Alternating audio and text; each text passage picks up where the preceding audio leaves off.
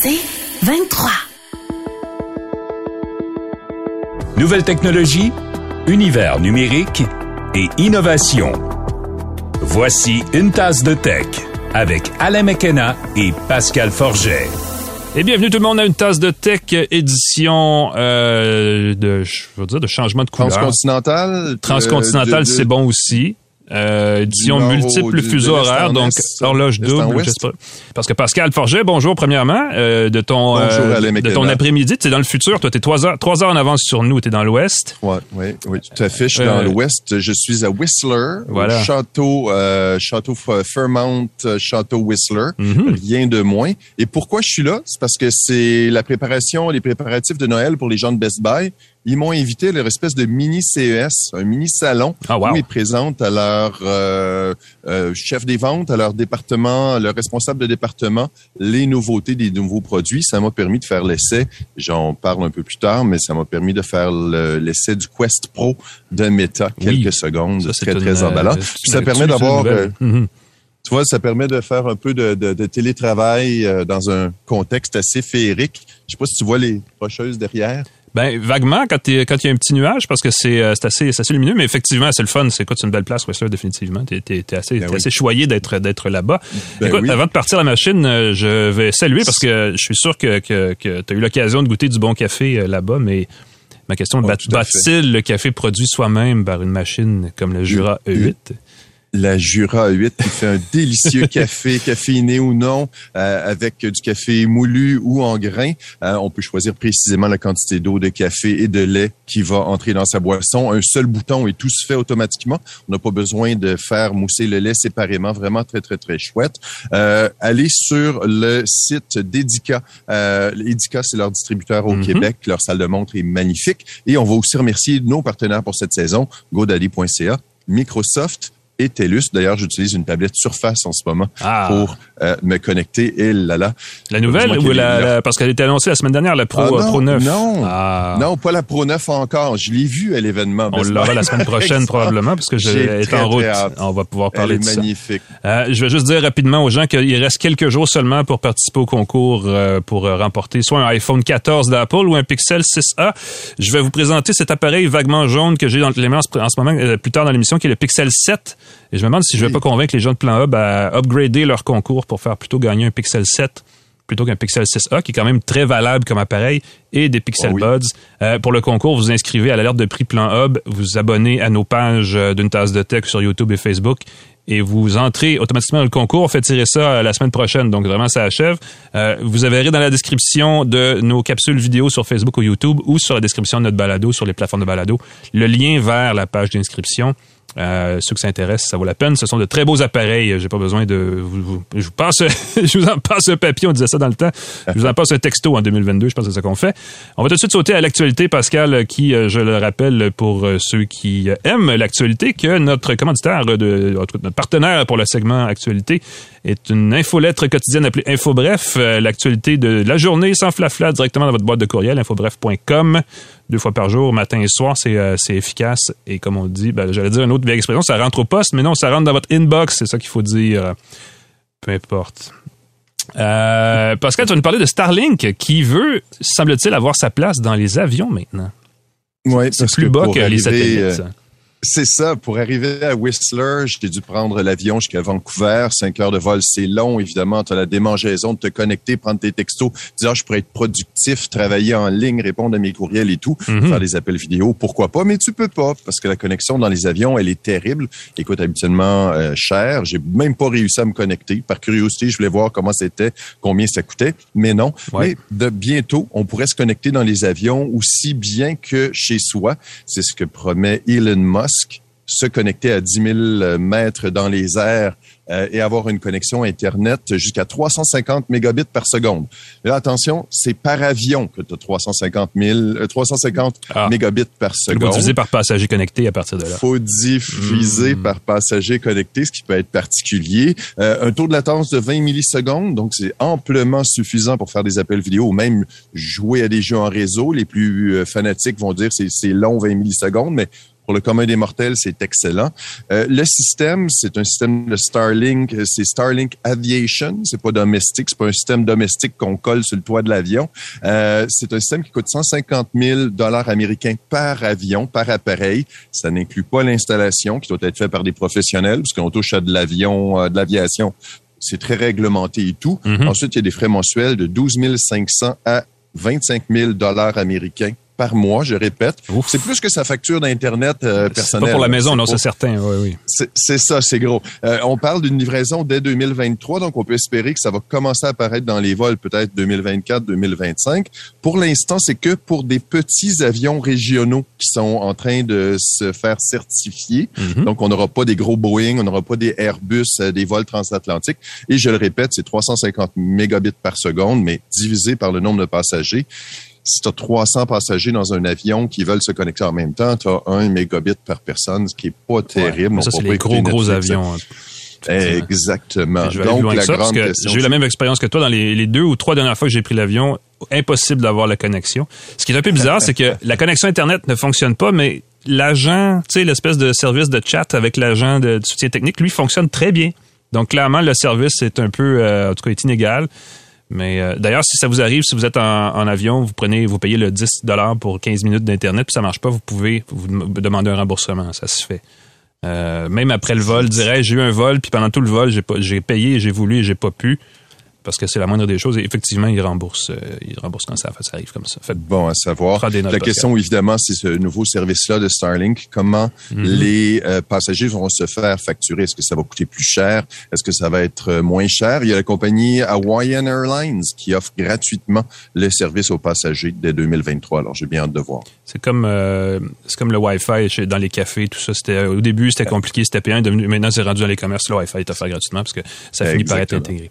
Il y a eu, il y a eu du nouveau euh, dans la, sur la côte ouest encore cette semaine, mais différemment parce qu'il était supposé avoir une conférence, la fameuse conférence d'octobre d'Apple, mais elle n'a pas eu lieu ou elle a eu lieu dans le inbox des, des médias euh, qui, qui, suivent Apple. Dévoilement surprise. Ouais, on est arrivé avec quelque chose euh, et il y a eu le dévoilement donc de trois appareils, ou je pourrais même dire quatre un iPad, un nouvel iPad, un nouvel iPad Pro en deux versions et l'Apple TV euh, qui est revu.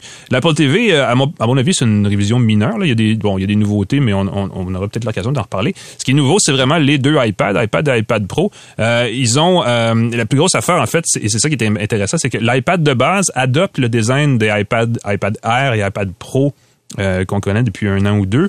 Donc, euh, c'est cette espèce de, de, boîtier plus plus carré avec des, euh, des, vraiment des un cadre très défini, alors qu'il avant il était un petit peu plus arrondi, très old old school, disons, qui avait pas vraiment changé depuis le début. donc, l'écran est plus spacieux, prend plus de place sur le devant, et ça permet parce que c'est la bordure est la même tout le tour on a déplacé la caméra web pour qu'elle soit sur le côté, sur la tranche la plus longue euh, euh, de l'appareil, pour qu'on puisse avoir un appel vidéo dessin quand on met l'appareil de côté, donc en mode paysage plutôt qu'en mode portrait. Euh, et on a, fait ça, seulement sur l'iPad de base, ce qui est quand même pas rien, parce l'iPad Pro conserve la caméra en haut. Ce qu'on explique chez Apple, c'est qu'on fait ça parce que l'usage est pas le même. L'iPad est utilisé par plein de gens qui souvent veulent le mettre sur un petit socle ou peu importe pour faire des appels vidéo, alors que bien des gens utilisent iPad Pro en, situation professionnelle de production de contenu et souvent ils utilisent l'écran comme un télésouffleur. Donc, ils veulent vraiment avoir un maximum d'écran vertical excusez-moi, euh, horizontale, ou non, c'est ça, verticale pour avoir du texte qui défile, un peu à la, Star Wars, si vous voulez, je vais dire comme ça. c'est une façon de l'imaginer. Euh, et euh, on a aussi introduit, euh, bon, dans le cas de l'iPad de base, un nouveau design et des quelques quelques couleurs, le très lifestyle. on a revu le prix, ça commence à 600 dollars, donc c'est plus cher que l'iPad de, de, de génération précédente.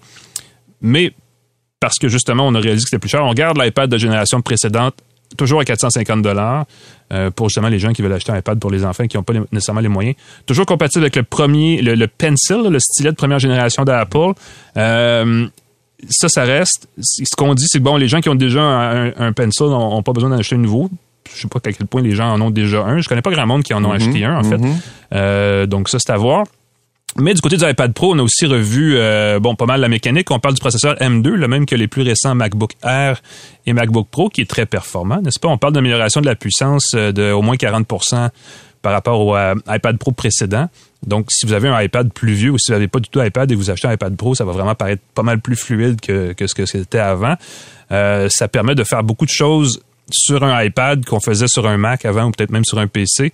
Il y a des applications de pointe pour professionnels, on s'entend, de retouche, d'édition vidéo, euh, de montage ou peu importe, qui sont maintenant hyper faciles. Euh, je voyais un, regroupement médical qui a une application pour iPad Pro qui permet de créer un modèle 3D à partir d'un scan de résonance magnétique euh, qu'on fait souvent quand on a mal dans le dos, mal à une main, mal à un bras, une blessure.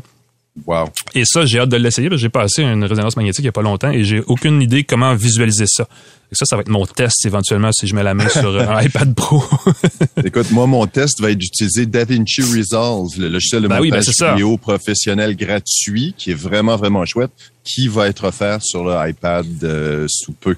Alors ça, ça peut être encore une fois... Euh, extrêmement pointu, extrêmement puissant, qui est euh, très utilisé par un, groupe de producteurs de vidéos très professionnels, les influenceurs, entre autres, qui sont très pointus sur le YouTuber, tout ça. Mais effectivement, ça, c'est une grosse affaire. L'iPad Pro commence à 1100 La version plus grosse, écran de 13 pouces, c'est 1500 donc ça reste des appareils qui sont pas donnés, plus les accessoires si on veut avoir un clavier, un pencil et tout ça. Dans le cas de l'iPad Pro, je le dis, c'est le pencil de deuxième génération qui a aussi une nouvelle fonction euh, de survol, ou alors on n'a pas besoin de toucher l'écran avec pour voir des choses apparaître à l'écran, des fonctions rapides, des prévisualisations de ce qui va arriver si on pèse sur l'écran. avec le. C'est assez cool. Euh, j'ai hâte de voir en, personne comment ça, ça, se traduit, mais ça semble assez prometteur en termes d'interface. Euh, c'est quelque chose qu'on voit, qu'on a vu, euh, je pense chez Samsung avec le Galaxy Note à une autre époque aussi, mais c'était plus niché comme application. Donc, euh, on va voir ça dans les prochaines semaines. La mise en vente, je crois, commence la semaine prochaine. Donc, on aura peut-être l'occasion d'y revenir plus tard cet automne. Les avoir en main, j'aimerais bien ça. Exactement.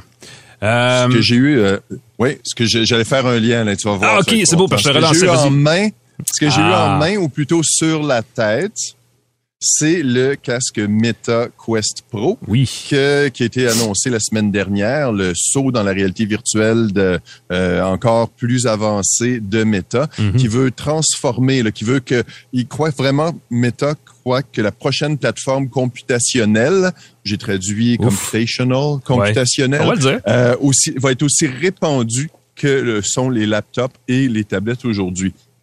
Donc, il paraît que dans la vision du futur de Meta, tout le monde va avoir un casque de réalité virtuelle bientôt. C'est vrai qu'à une époque, on se demandait les laptops, c'était pas courant, les tablettes, c'était pas courant. Puis à un moment donné, tout le monde s'est mis à en avoir une. Il est disponible dès le 25 octobre, donc très bientôt. J'ai pu déjà faire l'essai parce que je suis à l'événement Best Buy. Meta avait un kiosque, il y avait le casque. Je l'ai mis sur ma tête, j'ai trouvé ça fantastique. Et puis, c'est ça qu'on veut savoir, c'était comment? Et c'est ça. Et oui, oui, c'est ça. Je garde le suspense. J'ai été très impressionné. Euh, dès, dès que je l'ai mis sur ma tête, tout de suite, je voyais nettement euh, ce qui souvent avec le casque de base qui fonctionne très bien. Ça demande un peu d'ajustement, un peu d'ajustement sur l'angle et tout. Mhm. Avec le casque, en me mettant directement sur ma tête, tout de suite, ça a bien fonctionné. Je voyais très bien. Le mode transparence m'a vraiment impressionné. Ça permet de voir autour de soi grâce à des caméras. Donc, c'est pas le casque. On, dirait que c'est des lunettes de soleil transparentes. Des caméras en couleur, hein? on voit, on voit autour de nous en couleur. est en couleur, donc on voit autour de nous en couleur au travers de caméras.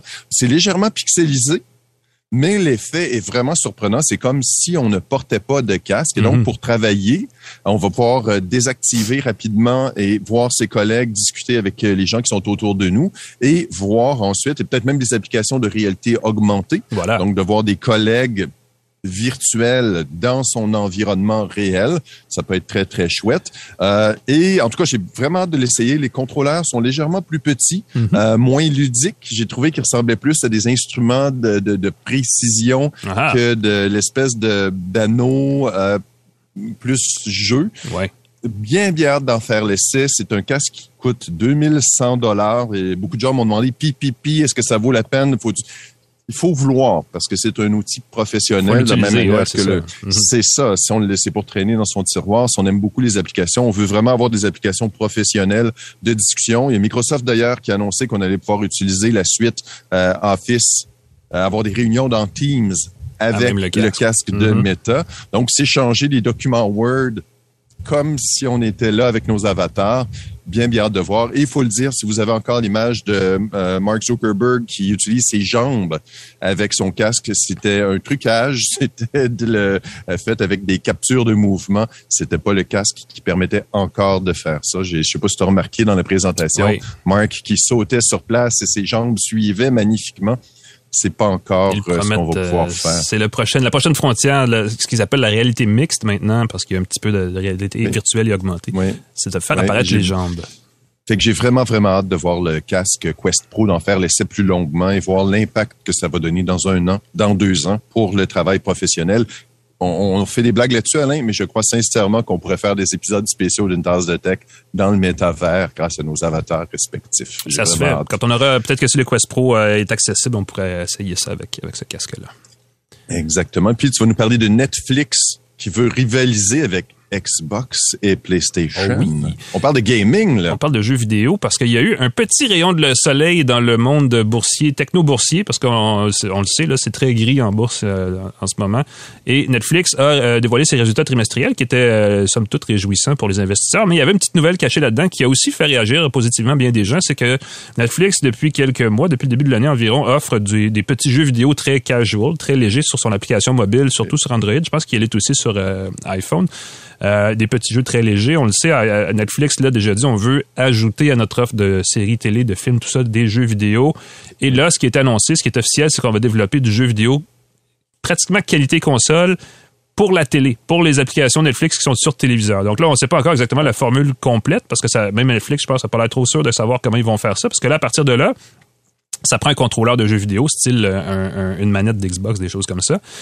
Et ça, ils n'ont pas encore euh, figuré comment ils vont faire ça, mais ça veut dire que Netflix a vraiment l'intention de s'en aller de ce côté-là et de le faire à la façon Netflix. C'est-à-dire, si on est déjà client Netflix sans payer plus cher, ça va inclure aussi ce volet-là dans l'offre de contenu.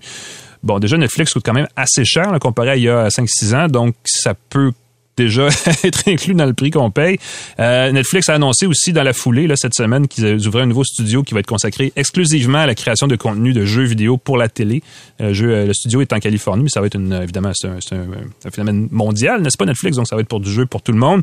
On ne sait pas encore exactement quand ça s'en vient. Ça devrait s'en venir plutôt vite, disons dans un horizon d'un an, ça risque d'arriver. Euh, ma théorie et, c'est peut-être, je suis probablement dans le champ en fait en disant ça, j'ai l'impression que ce qu'il pourrait faire, c'est qu'il pourrait offrir des jeux sur les plateformes Xbox et PlayStation, euh, Xbox Live ou PlayStation Network, qui seraient accessibles gratuitement quand on est un abonné de Netflix sur, l'application Netflix, c'est-à-dire qu'ils utiliseraient donc les plateformes de jeux vidéo déjà existantes pour se créer une niche là et aller chercher euh, les joueurs où ils sont. Et ce serait pas bête parce que c'est ce que le VP de Netflix disait cette semaine à travers euh, le commentaire, le commentaire sur sur les résultats financiers. Il disait parce qu'on parlait de Google Stadia la semaine dernière, et eux aussi en parlaient comme quoi qu'effectivement, le jeu vidéo en nuage est peut-être pas un modèle d'affaires. Euh, la technique est là, la mécanique existe, on peut tout faire, mais le modèle d'affaires de Google était peut-être pas très bon. je pense qu'ils vont essayer de quelque chose de différent. Donc, juste offrir un truc par abonnement, ça risque de pas fonctionner. En revanche, s'ils vont sur les consoles, ben, ils ont déjà euh, un gros pas de fait vers ce qui est un auditoire très captif le jeu, pour le jeu vidéo, donc le joueur de jeu vidéo. donc, ça va être à suivre dans les prochaines, dans les prochains mois, sans doute. Tu as parlé de gaming et ça m'a rappelé quand j'ai fait l'essai du casque Meta Quest Pro. Il faut que j'y revienne. Je suis bah. désolé. Le truc qui est particulier, c'est que tu as les piles à l'arrière de ta tête. Euh, le poids est réparti et le casque ne repose pas sur ton nez. Ah. Ça, c'est quelque chose de particulier. Le casque flotte légèrement au-dessus de ton nez. Alors, ça, c'est fait pour des longues sessions de gaming des longues sessions de ah. conférences et d'ateliers en ligne. Je, je, je, ça m'avait surpris parce que je me disais, c'est bien léger, c'est bien agréable, mm-hmm. plus équilibré sur ta tête. C'est le casque MetaQuest Pro. Un petit flash de plus. Ça rappelle la première génération d'HoloLens qui était comme ça aussi, qui était très lourde à l'arrière puis très léger à l'arrière, définitivement.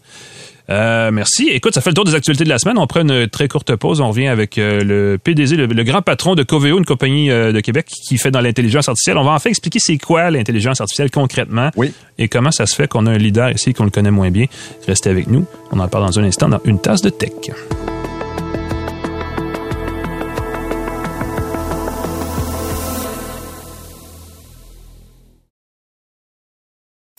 De retour à Une tasse de tech avec Alain Mekena et Pascal Forget. Et bienvenue à Une tasse de tech, balado édition euh, Admari ou ce qui admaré, dirais-je en latin. Si oh. seulement je parlais latin, ce qui n'est pas nécessairement le cas. Parce que Pascal, on vous le rappelle, est euh, à Whistler, en Colombie-Britannique, alors que moi, je suis à Montréal comme euh, personne qui ne bouge pas, n'est-ce pas? Euh, et on a euh, un, un, segment entrevue, devrais-je dire, qui va être très intéressant parce qu'on va parler d'intelligence artificielle concrète cette fois-ci. Mais avant, Pascal, je te laisse présenter le segment. Oui, il faut rappeler que l'entrevue de la semaine d'une tasse de tech est présentée par GoDaddy.ca qui offre un moyen facile de créer un site web personnalisé et professionnel pour son entreprise. Vous voulez un site web, vous avez envie d'un site web, vous aimeriez tester des looks de site web, allez sur GoDaddy.ca. Ils ont tout ce qu'il faut pour vous. GoDaddy.ca. Merci beaucoup en attendant l'intelligence artificielle qui va faire le site web pour nous en disant Hey, fais-moi un site web, là, pouf! Parce qu'on en parle beaucoup hein, aussi, le Montréal, le Québec, bon, se veut un centre de recherche euh, très important dans le monde par rapport à cette technologie-là, l'intelligence artificielle. On dit AI en anglais, on dit pas souvent IA en français parce que ça sonne un peu comme IA tremblé, mais on a des leaders, euh, parce que souvent c'est très abstrait, mais concrètement, il existe des leaders euh, de cette technologie-là chez nous. un de ceux-là, c'est la compagnie Coveo, qui est peut-être plus spécialisée dans les outils d'affaires pour entreprises, mais quand même qui, a un bon rayonnement. et pour en parler, on a avec nous le PDG et président de la direction de Coveo, M. Louis Tétu. Monsieur Tétu, bonjour? Bonjour, ça fait plaisir. Je, réalisais tout à l'heure en feuilletant mes notes, la dernière fois qu'on s'est parlé, c'était en 2012, ça fait 10 ans. Euh, entre-temps, vous avez lancé une, euh, vous excuserez la mauvaise blague, une petite bénérie là, qui fait quelque chose de pas mal de fun, parce que vous êtes rendu quand même gros, Coveo, on parle d'une grosse entreprise. Vous êtes un leader en intelligence artificielle. Expliquez-nous un peu euh, à quel point, là, où est-ce que vous en êtes dans, dans ce marché-là? Ben, Coveo, euh, d'abord, euh, on peut voir euh, beaucoup d'informations sur Coveo parce qu'on est une société publique maintenant mm-hmm. qui est inscrite à la Bourse de Toronto. effectivement, Coveo, c'est à peu près 750 employés, principalement ici au Canada, qui a été démarré à Québec. maintenant, beaucoup d'employés, plus de 300 personnes à Montréal et tout ça à Toronto. Euh, et on est essentiellement euh, probablement la plus grande entreprise d'intelligence artificielle appliquée au Canada. On est dans le domaine de l'application de l'intelligence artificielle pour les expériences numériques. Alors, pensez à des expériences numériques de commerce électronique ou de service clientèle. Comment on peut faire pour qu'une entreprise devienne comme Amazon, finalement, comme Netflix, comme Wayfair, comme euh, Booking.com ou comme, comme Spotify? Euh, donc, à partir du moment où je regarde un individu, j'observe son comportement euh, d'une façon très éthique, là, pas à la Facebook, pas à la TikTok. Là. Euh, on travaille avec des, on travaille avec des très grands brands. Alors, on travaille avec euh, beaucoup de sociétés internationales, la majorité des sociétés de technologie, par exemple, euh, Intel, Dell, Salesforce, Workday, HP euh, travaillent avec nous.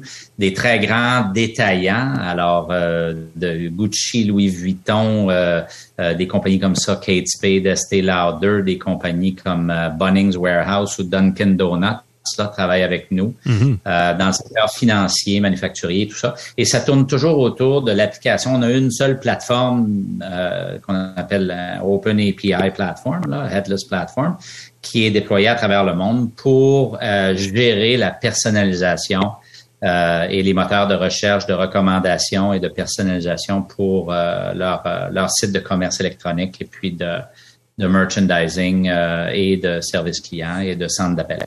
Donc, les gens ne le savent pas nécessairement, mais interagissent avec la technologie de Coveo quand ils vont acheter des produits chez certains commerçants en ligne à ce moment-là. On traite, en fait, euh, on est un des plus grands clients d'Amazon Web Services en Amérique. Euh, on traite des très grands volumes de données, des milliards de, de clics de transactions à tous les mois. Euh, pour nos clients. Ce sont, euh, comme je disais, de très grands brands, là, des Pfizer, des Johnson Johnson, des Thomson Reuters, c'est tous nos clients. Mm-hmm. Alors évidemment, c'est des volumes, euh, c'est des volumes très importants. Et comment on se sert de l'intelligence artificielle pour utiliser ce qu'on appelle le wisdom of crowd, si on veut, mm-hmm. pour livrer une expérience qui est très précise pour vous. Un peu comme Netflix fait. Netflix vous pose la question euh, euh, Who's watching? C'est la seule chose qui les intéresse. Mhm. Et à partir du moment où ils savent ça, ils travaillent avec le data de l'ensemble. C'est pas uniquement votre historique à vous, c'est dans l'ensemble du répertoire. On regarde le comportement de l'ensemble des centaines de millions d'utilisateurs. Et en 10 millions, en 10 millisecondes, là, par intelligence artificielle, on assemble le contenu pour vous. Mhm. Vous avez même plus besoin de chercher, vous faites juste naviguer c'est le contenu est personnalisé pour vous. Même les thumbnails qu'on appelle sont personnalisés pour vous. Alors, c'est exactement ce que la plateforme de Coveo fait pour des détaillants, pour des, euh, des, des, grandes sociétés.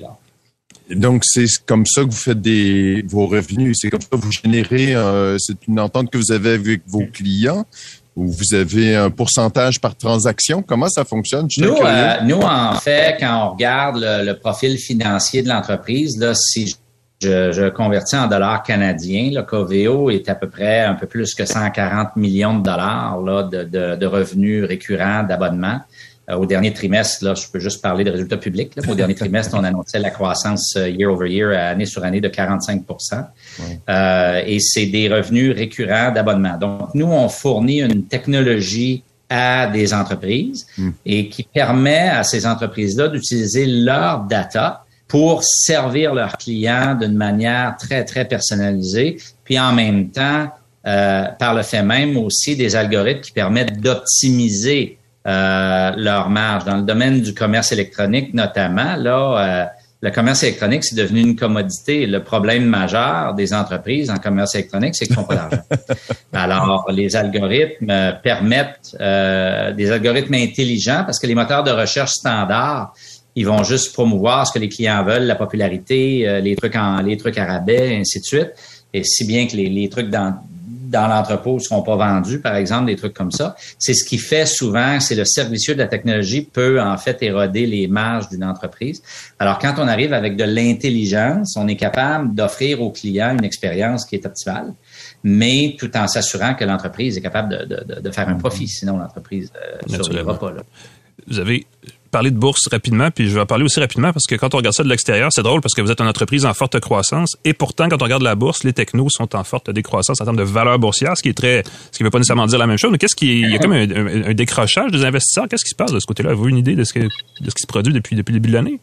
Oui, ben en fait, ben j'ai une idée, j'ai j'ai j'ai pas j'ai pas de meilleure idée que, que tout ce qu'on observe, c'est-à-dire qu'une entreprise comme Coveo a été publique en 2021. Mm-hmm. On a euh, battu les attentes de tous les analystes et puis des euh, des le guidance, on a augmenté le guidance à chaque trimestre et malgré tout le, le, stock a baissé. Vous savez, euh, moi ça fait 30, plus de 30 ans là, avec nos partenaires qu'on a on a géré trois compagnies publiques dont deux américaines, canadiennes et tout. Euh, le, marché boursier, c'est comme la marée. La marée baisse, elle baisse tous les bateaux. Euh, moi, tout ce que je peux faire, c'est de contrôler la grosseur du bateau, la vitesse du bateau, la qualité du bateau. Et c'est euh, et ça, ben, c'est en allant acquérir des clients, en gagnant des parts de marché, en grandissant le revenu de l'entreprise, puis en soyant plus efficace, en gagnant de la rentabilité dans, dans le processus. On peut pas contrôler euh, les multiples. L'industrie du SaaS software, qu'on appelle le software as a service, mm-hmm. a baissé de 60 euh, bon, parce que euh, on disait que le capital était trop euh, était, était gratuit, puis que ces entreprises-là dépensaient trop, puis ainsi de suite. Bon, il y a, il y a, il y a toutes sortes de théories et de, de, de, considérations pratiques là-dedans. Mais nous, on ne focus pas là-dessus comme tel. nous, ce qui compte, c'est de continuer à augmenter la valeur de l'actif. Si je suis capable de grossir l'entreprise de manière organique à plus de 20-30 euh, et plus, puis je suis capable de gagner du operating leverage, puis des parts de marché, puis être un leader mondial, euh, je vais continuer à le faire. On continue d'embaucher beaucoup. On a 300 euh, millions de dollars dans le compte de banque, pas de dette. je peux, les, marchés boursiers, c'est comme une tempête. Les tempêtes, d'habitude, ça passe. Il y, a, toujours un soleil au-dessus des nuages. Alors, nous, c'est comme ça qu'on réfléchit. Je peux pas contrôler ce que, je peux pas essayer de gérer ce que je mm-hmm. contrôle pas. J'aurais été j'aurais je serais tenté en fait de penser qu'il y a une certaine incompréhension euh, de certains investisseurs par rapport à la technologie ces jours-ci. Euh, vous parlez d'intelligence artificielle. Il y a aussi une perception très négative de l'intelligence artificielle au niveau grand public. Hein. On parle, toujours de la protection des données, tout ça. Est-ce que c'est comme une espèce de vente front que vous rencontrez ou du côté plus commercial, c'est quelque chose qui est accepté, qui n'est pas, pas un enjeu comme tel? C'est-à-dire que j'abonde dans le sens des gens qui disent, qui parlent de ça et en règle générale de la violation des euh, privacy laws, là, des, mhm. euh, de la vie privée, de la confidentialité, oui. Euh, vous me trouverez pas sur Facebook euh, parce mhm. que c'est une compagnie que je pense qui manque d'éthique, qui va derrière votre dos pour avoir aller chercher ce qu'on appelle du third-party information, de third-party data pour essayer de comprendre votre orientation, votre ethnicité, votre âge et, 2300 autres attributs, là, et de façon à vous influencer et tout ça. Euh, les, euh, les compagnies avec qui on travaille, euh, comme je disais, là, de très grands brands, sont intéressés à l'aspect éthique. C'est-à-dire qu'il n'y a absolument rien euh, euh, qui c'est très éthique d'utiliser. On peut tout à fait utiliser ce qu'on appelle le first party data, les données d'un individu dans le but de mieux le servir. Euh, et euh, les règles du GDPR là, en Europe font en mhm. sorte que l'individu a le droit de se retirer. À ce moment-là, on doit avoir tous les mécanismes en place. Un peu à l'instar de Netflix, Netflix ne va jamais aller derrière votre dos pour essayer de comprendre votre ethnicité. Netflix ne va jamais euh, vendre vos données ou les partager avec qui que ce soit. Le jour où vous fermez votre compte, ils effacent les données. Par contre, ils utilisent les données pour vous sauver du temps et pour vous donner de l'agrément. Alors, euh, c'est un peu euh, la comparaison simple que je fais tout le temps, c'est un peu comme la boutique du coin là quand on était jeune, là où on rentrait dans la boutique, puis le, le, le, le, commis, le, commis nous connaissait, puis il savait qu'on a mieux le basket, qu'on était là pour du basketball ou bien du tennis.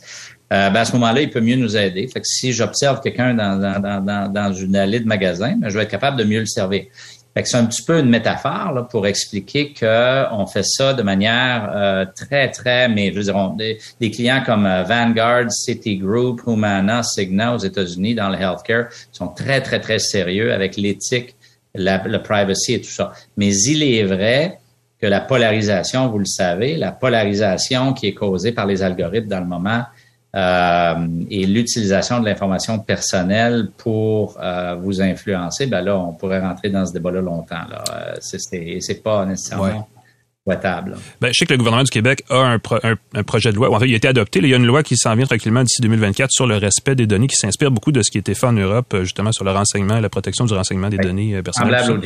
Est-ce que ça, est-ce que ça va changer votre, votre façon d'opérer ou c'est pour vous, vous êtes déjà Non, euh, ça ne va qu'accélérer les entreprises à travailler avec des entreprises comme nous autres parce que justement, on a tous les mécanismes en place pour ne pas utiliser les third-party cookies, ne pas utiliser les IDFC sur les mobiles.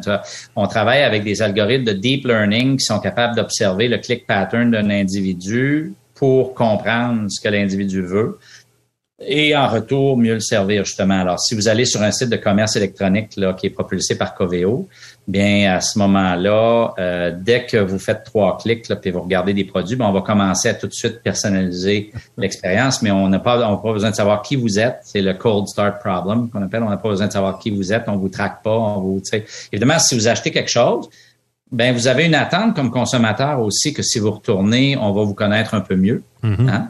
On a cette attente-là également. Tu sais, si j'appelle chez Bell, là, euh, moi j'ai déjà appelé chez Bell euh, parce que j'avais un problème avec ma télé, puis il m'avait demandé à l'époque, ça fait longtemps là, mais il m'avait demandé le numéro de série de mon décodeur. J'avais dit ben c'est vous autres qui me le louez. Vous devriez le savoir, ben oui effectivement. vous devriez le savoir. vous c'est un peu ça. Ouais. Ben vous touchez un bon mot parce que la recommandation des fois, vous savez, c'est un peu un, c'est un peu running gag quand on, on achète par exemple un tube de dentifrice sur Amazon, c'est un exemple très fictif là on l'a acheté, donc il s'en vient, on va l'avoir. Et là, tout d'un coup, la publicité sur certains sites et la publicité de dentifrice dont on n'a plus besoin parce qu'on vient de l'acheter. Est-ce que vos outils vont au-delà de ça? J'imagine que c'est plus sophistiqué que, que, non, ce qu'on voit. Non, on ne touche pas à ça. Ça, c'est parce que c'est dans votre browser, principalement Chrome, qui, euh, qui stocke l'information puis qui essentiellement la redistribue. Nous, on part pas là. Nous, Coveo entre en jeu pour propulser le site web de l'entreprise. Alors, si vous regardez... Euh, un client comme Famous Footwear, par exemple. Aux États-Unis, on a un client qui s'appelle Bass Pro Shop, ce que je pense les, les gens connaissent, là, qui est un peu l'espèce de Canadian Tire avec un sale mélangé, là, euh, mm-hmm. sans, sans la quincaillerie. Euh, alors, du camping, euh, de la pêche, de la chasse, ainsi de suite. Nous, on entre en jeu au moment où vous arrivez chez Bass Pro Shop sur une propriété numérique. Et vous pouvez être en magasin en passant aussi, là, on pourrait en parler, là, ah mais tout est numérique de nos jours. C'est tout connecté, c'est ce qu'on appelle le omni-channel. Et nous, donc, on entre en jeu à ce moment-là et on n'utilise que les données que l'entreprise connaît sur vous. That's it. Et c'est ça que les c'est ça que les entreprises veulent. De toute façon, c'est là que le futur s'en va. Mm-hmm. euh, mais évidemment, si vous commencez, si on détecte que vous êtes un client pour une canne à pêche en carbone euh, à 800 pièces, une canne à saumon, ben peut-être qu'on vous en montrera peut-être un peu moins euh, en, fibre de verre à 200 pièces en vente. Alors c'est essentiellement ça, mais pour autant qu'on satisfait le, consommateur de manière optimale, et évidemment on cherche aussi à optimiser l'expérience, réduire la friction. Euh, euh, on a tous perdu du temps là, sur des sites web en disant, ouais, on commence à que je suis capable de trouver ça ou tout ça. Là. Mm-hmm. euh, et dans le monde d'aujourd'hui, c'est, c'est très important parce que vous avez juste à popper une, nouvelle fenêtre là, dans votre dans votre navigateur, dans, dans, dans, Chrome ou Safari ou peu importe ce que vous utilisez pour aller ailleurs. Alors, c'est, c'est la volatilité du consommateur. Mm-hmm qui recherche la meilleure expérience. Euh, on n'est pas dans le monde du, on n'est pas dans le monde digital, on est dans le monde de l'expérience. Hein. Le monde digital, c'était il y a 10 ans.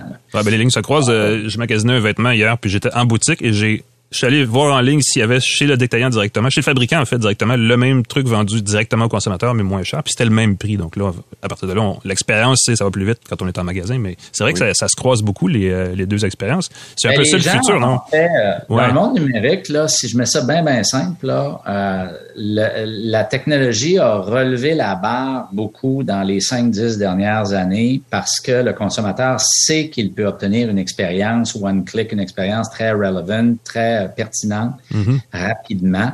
Et puis donc, euh, le, consommateur, finalement, la, la chose que chaque personne valorise le plus, là, c'est le temps. Et la chose qu'on déteste le plus de la part des entreprises, c'est quand les entreprises nous font perdre notre temps. Alors, mhm. euh, alors fondamentalement, euh, nous, notre mission, c'est ça, c'est d'utiliser la technologie pour livrer une expérience le plus rapidement possible, avec le moins de friction possible, qui est le plus personnalisé possible, et qui également est ce qu'on appelle prescriptive, c'est-à-dire que les, le consommateur s'attend pas juste à ce que vous euh, rencontriez ses besoins, mais qu'on puisse anticiper euh, euh, évidemment des choses qui des, des, produits et services et puis des, ou de l'information qui euh, euh, va vous être utile. Mm-hmm. Évidemment, si vous appliquez ça au domaine du commerce électronique, c'est énorme parce qu'on peut augmenter les revenus de 10-20% puis les marges, on peut les augmenter de 25-50% facilement avec de la technologie comme ça. Là. Ouais. Ben, à condition effectivement que les, euh, les, euh, les, consommateurs soient satisfaits de ce qu'il leur est recommandé, ce qui, ce qui m'apparaît comme toujours le gros défi, effectivement. C'est toujours la clé. La clé, mm-hmm. mais de toute façon, le consommateur qui n'est pas satisfait, il achète pas ou il revient pas. Alors, c'est parce qu'il a de plus en plus d'options euh, dans son browser, là, tout simplement. Exactement. C'est bien de voir que, le, en tout cas, on utilise dans ce contexte-là les algorithmes, les bons algorithmes pour fournir les bonnes informations aux bonnes personnes. C'est ce qu'on fait. c'est intéressant. Louis Tétu, PDG et président de la direction de Coveo. Merci pour votre temps, c'est super intéressant. Ça fait grand plaisir, euh, Alain et Pascal. Reparlons-nous euh, plus, plutôt que dans 10 ans, parce que la prochaine fois, ce sera avant 2032, je l'espère. Ça va faire plaisir, toujours. à la prochaine. Au revoir. Nous, on prend une courte pause et on revient avec, euh, je pense que Pascal nous revient avec un ours qu'il a attrapé il y a un instant, et on revient avec nos assets de produits. Restez avec nous.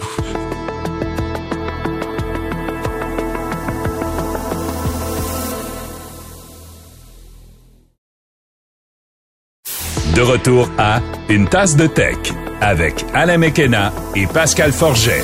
Et bienvenue à une tasse de tech. Euh, nous sommes rendus au troisième segment de l'épisode, segment où on se fait plaisir un peu, Pascal, parce que c'est là où on parle de mhm. gadgets, de nouveautés, de produits. Moi, j'ai essayé les deux Pixel 7, euh, Pixel 7 et Pixel 7 Pro, mais avant, parce que tu es à l'autre mhm. bout de l'univers, mais non, t'es pas vrai, t'es à l'autre bout du pays, c'est déjà pas pire.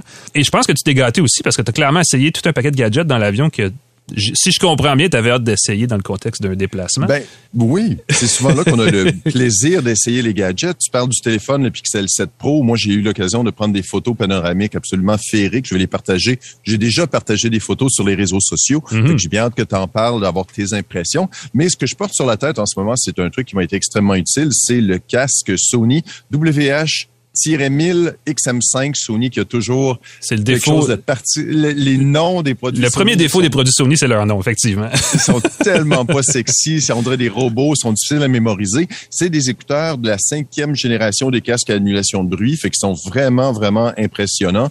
Ils sont très légers ils sont compacts il y a un étui euh, de voyage qui est inclus qui permet de les transporter. Je l'ai pas près de moi euh, il permet de les transporter sans les briser. Euh, ils viennent dans un emballage en carton 100% ah. recyclable. J'ai trouvé ça magnifique.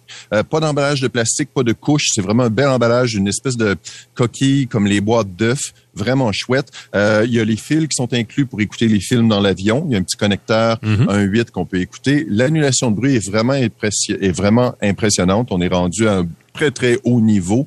On peut automatiquement, si on veut, euh, je me suis servi, j'écoutais, dans la loge de l'hôtel, euh, il y avait de la musique qui jouait. J'écoutais ma musique, je n'entendais plus la musique extérieure. Donc, on n'est plus seulement dans les bruits sourds, dans les bruits de moteur, dans les grondements.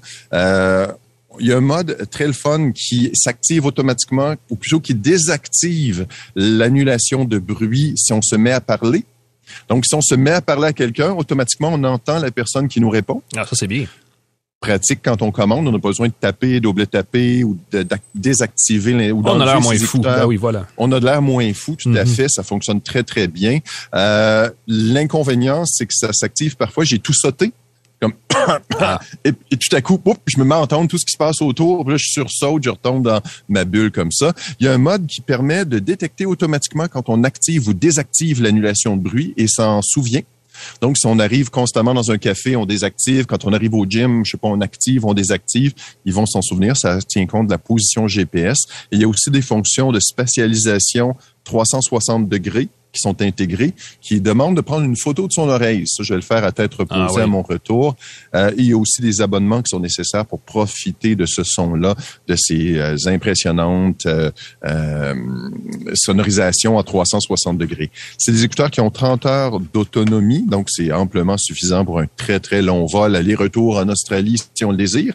500 dollars canadiens, ce n'est pas donné, mais si vous voyagez beaucoup, vous avez besoin de vous isoler dans votre bulle en voyage, c'est vraiment. C'est ça. C'est vraiment, vraiment un bel appareil. L'autre truc qui m'a sauvé les fesses, c'est l'adaptateur ici, One World 365, One World 65, un adaptateur international. Donc, au Canada, j'en ai pas besoin. Prise canadienne, mm-hmm. euh, prise britannique, si on veut, prise aussi pour l'Union européenne. Et c'est un chargeur qui permet de charger six appareils en même temps. Pas un, pas deux, pas trois, même six. Mm-hmm. Euh, c'est assez fantastique parce que tu as une prise électrique standard, donc ça convertit ta prise. Tu as aussi une prise USB-C jusqu'à 65 watts. Donc, ça peut euh, recharger la plupart les ordinateurs portables qui mm-hmm. fonctionnent avec des USB-C en pleine vitesse. J'ai pu avoir 50% de l'autonomie de mon laptop en moins de 30 minutes de connexion. Et tu as deux ports USB-C et deux ports USB réguliers. Donc, tu as vraiment, c'est super compact, ça coûte 100 dollars. Euh, c'est à peu près le prix d'un euh, adaptateur de rechange. Donc, si on voyage, on a perdu son adaptateur, pourquoi pas se remplacer par ça. Et l'autre truc qui m'a été, euh, ça c'est un gadget qui est vraiment chouette, je pense à susciter ta curiosité, c'est le Aranet 4. Euh, c'est un appareil qui mesure le CO2 en mhm. temps réel. C'est calibré, c'est très bien chouette, c'est connecté à ton téléphone. Tu peux avoir un graphique de ton taux de CO2. Et pourquoi mesurer le CO2 qui en soi est pas euh, toxique à ben, faible dose? Pas, en haut de la montagne, non, c'est sûr. Pas en haut de la montagne, ici l'air est très frais, 467 particules par million de CO2. Euh, on suggère de, ça indique un peu l'air qui est réutilisé, l'air vicié qu'on a. Euh, quand on entre dans un taxi, je l'ai vérifié. Euh, tu vois que ça vaut la peine d'ouvrir oh. la fenêtre dans son taxi. Besoin de changer leur filtre euh, ouais, de ventilateur, ouais. Exactement, l'air est un peu vicié. J'ai appris euh, dans l'avion, les gens se disent, oh, on n'a plus besoin de porter un masque dans l'avion. Je vous conseille de porter un masque dans l'avion. Le taux de CO2 est très élevé. C'est un très bon indicateur de, euh, du taux de particules qui flottent dans l'air. C'est très relié. S'il y a beaucoup de CO2, on recycle, on respire de l'air recyclé. Et donc, si l'air est recyclé, il y a probablement plus de particules dans l'air. Et donc, si on veut prévenir la COVID, les infections, les rhumes, les grippes, quand on est en avion, en voyage, on a souvent ça. C'est un gadget qui est coûteux, mais qui fait beaucoup jaser. Je l'aime beaucoup. Il est autour de 350 Canadiens. Oh, quand même. Pour cette petite boîte. Ah oui, c'est coûteux. Mais c'est, mais j'ai regardé euh, les produits comparables. L'autonomie est de 7 ans avec deux piles tout simplement, ans jusqu'à 7 ans d'autonomie connectés à son téléphone. Et ils sont bien calibrés. Ils utilisent une technologie qui est assez coûteuse. Euh, il y a beaucoup de modèles de, qui mesurent le CO2 beaucoup moins coûteux, mais qui seraient beaucoup, beaucoup moins précis, mhm. voire des frauduleux, là, tellement ah. que c'est pas précis comme appareil. Alors, si ça vous intéresse, assurez-vous d'investir. Il y a une compagnie québécoise qui fait un produit similaire Jetez un coup d'œil, sensiblement le même prix, un petit peu moins cher. Euh, informez-vous. Aranet 4, l'autre produit, le One World 65 International Adapter with 65 watts. PD Charger, c'est la technologie de nitrure de gallium et oh. les écouteurs de Sony ici, euh, juste pour répéter, le WH-1000XM5. G-A-N Power. oui, effectivement. Gallium. Nitrure de gallium. C'est un truc, ça. Nouvelle technologie, plus rapide, plus efficace et surtout consomme euh, moins de pertes. C'est plus efficace comme transformation de courant. Vraiment chouette comme euh, cette petite boîte. Merci, Pascal. Moi, je fais euh, un essai express. Je vais essayer ça des Pixel 7 et Pixel 7 Pro qui ont été lancés par Google la semaine dernière, mais comme on était en pause, ben on l'a, on l'a un peu manqué. Ben oui. On en a parlé au moment du lancement. On a eu le temps donc en masse de les essayer. Euh, je peux vous dire un truc, c'est une. euh, j'avais une conversation avec des gens sur les réseaux sociaux cette semaine. C'est une belle amélioration par rapport au Pixel 6, mais c'est pas la fin. C'est pas une révolution par rapport au Pixel 6. C'est vraiment une évolution. Euh, on parle de deux appareils qui ont euh, 6,3 et 6,7 pouces de diagonale d'écran. D'ailleurs, la dimension des deux appareils est pas vraiment. Il n'y a pas une grosse différence entre le 7 et le 7 Pro en termes de, de- de grandeur. Évidemment, l'affichage à l'écran est un peu plus généreux. Euh, il y a moins de bordure sur le, le Pro parce que c'est un. Évidemment, il coûte plus cher, donc ils ont pu en mettre un peu plus. Euh, la grosse affaire, il y, a, il y a- il y a trois choses, OK? Parce que c'est toujours les mêmes choses de tous les fabricants. L'écran, la batterie et la photo. L'écran, on vient d'en parler. euh, vraiment, il y a une petite amélioration vraiment légère par rapport au 6 sur la luminosité. L'appareil est plus facilement euh, et s'adapte mieux euh, non seulement à la lu- luminosité, mais aussi au niveau de la- du, du rafraîchissement, du taux de rafraîchissement. Ça, c'est la nouvelle affaire chez tous les fabricants cette année, c'est qu'on a un mode adaptatif. Tu sais, on disait avant, ah, on peut aller jusqu'à 120 Hz. Ben là, on peut aller de 1 à 120 Hz. Je pense que c'est de 10 à 120 Hz dans le cas du Pixel 7 10. Pro euh, où justement, pour optimiser la consommation d'énergie, on rafraîchit moins souvent l'écran, ce qui est un truc avec les... Et, le, Pro a aussi un écran AMOLED qui est très joli et qui est très euh, contrasté, donc ça, c'est le fun. Euh, on a euh, surtout amélioré, dans les deux cas, l'appareil photo grâce à des... algorithmes, surtout, c'est très, logiciel comme amélioration, même si on a changé les deux objectifs le grand angle et le, le, téléphoto sur le 7 Pro. J'ai comparé un peu les deux sur la photo. J'ai quand on n'utilise pas jusqu'à à peu près deux je sais plus si c'est 2 ou 3x de zoom, on a un bon résultat euh, de photo. Euh, on peut euh, utiliser les outils parce que ça se fait automatiquement, on le voit pas nécessairement, mais la retouche est bonne, les contrastes est bon, sur- souvent la netteté aussi est pas mauvaise.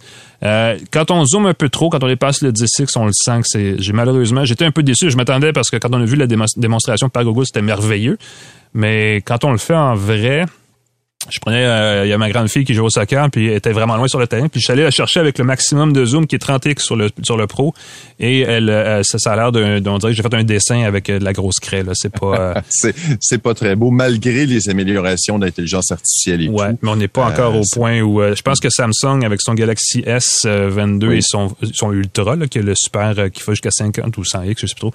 Euh, a une meilleure, euh, une meilleure combinaison d'optique et de numérique sur le zoom, ça, il n'y a pas de doute. Euh, par contre, ce que j'ai apprécié, ce que je, je vais continuer longtemps à apprécier à mesure que je vais pouvoir continuer à utiliser l'appareil, c'est la, la fonction. En, en anglais, c'est plus le fun qu'en français. En français, on parle de défloutage d'image Oui. euh, qui Oui. permet de prendre même des vieilles photos qu'on a prises avec un autre téléphone, avec un appareil photo dans le passé qui sont floues. On les dépose sur le Pixel 7 Pro et on, euh, à travers Google Photo, l'application, on, utilise dans le fond l'int- l'intelligence artificielle ou en tout cas les outils numériques de Google en nuage pour redonner un petit peu de netteté à ces vieilles photos. Ça prend pas l'appareil photo du téléphone, ça prend juste le téléphone. C'est un peu, un peu weird, mais c'est, c'est peut-être la plus belle nouveauté de ce téléphone-là, à mon avis, parce qu'on peut redonner un petit peu d'éclat à des photos, à des souvenirs qui sont peut-être un petit peu plus ternes. Euh, ça, j'ai pas détesté ça. L'autre truc que j'ai aimé, puis tu me le diras parce que tu as voyagé beaucoup avec, euh, mais euh, moi j'ai voyagé moins loin, c'était en auto en fait. Et mais quand même l'autonomie du 7 Pro, parce que l'autre j'ai pas j'ai pas j'ai pas testé Oui. autant, euh, mais on parle de jusqu'à 72 heures si on l'utilise correctement. Et effectivement, j'ai trouvé qu'on avait au plus qu'une journée de batterie sans stress. On peut se rendre à la fin d'une journée, faire dodo, se relever, puis là le lendemain on a quand même presque une autre journée. Euh, donc, ça enlève un certain, euh, pour les gens qui sont toujours un peu stressés, j'ai oublié mon chargeur, peu importe. Ça, j'ai été agréablement surpris. Donc, j'ai trouvé que c'était un beau, euh, un beau trio de combos euh, sur les, les deux modèles. Personnellement, si je devais vous dire, la différence de prix est conséquente. On parle de 800 ou 1100 dollars, 1100 quelque chose euh, pour le 7 Pro. Euh, 1180, voilà. Et euh, c'est- vraiment un choix financier parce que l'appareil photo du 7 Pro est plus le fun. Le 7 Pro, il y a définitivement une petite valeur ajoutée que le 7 n'a pas.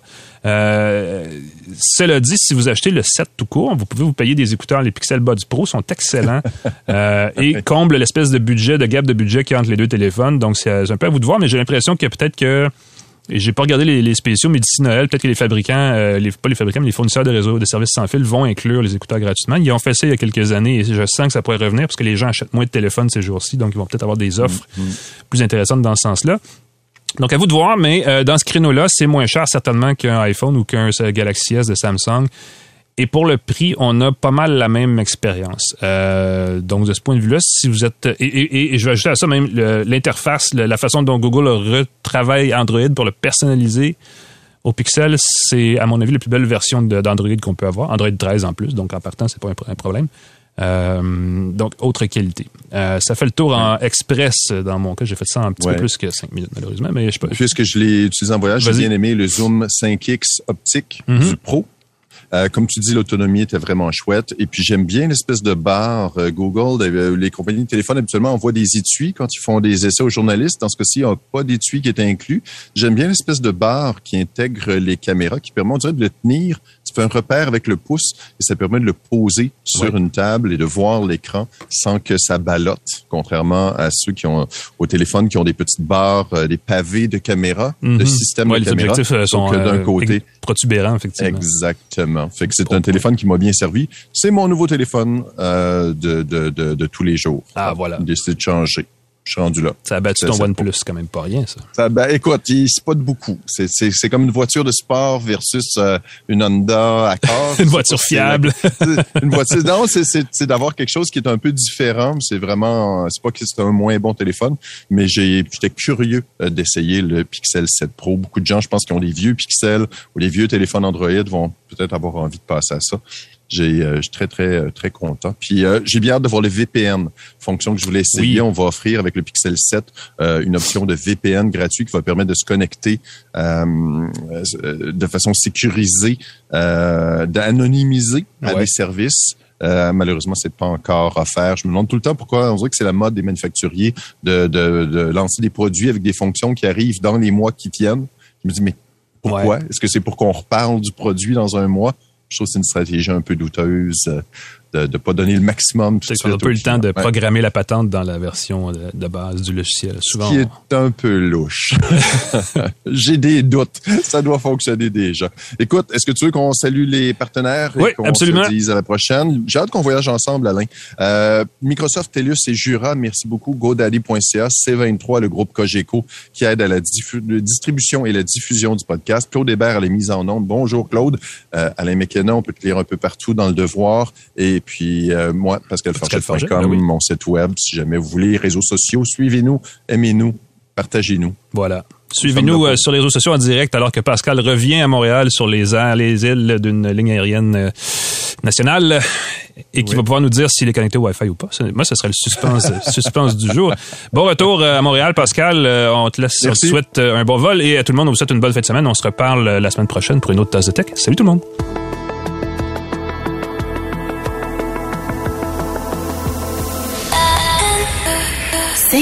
23.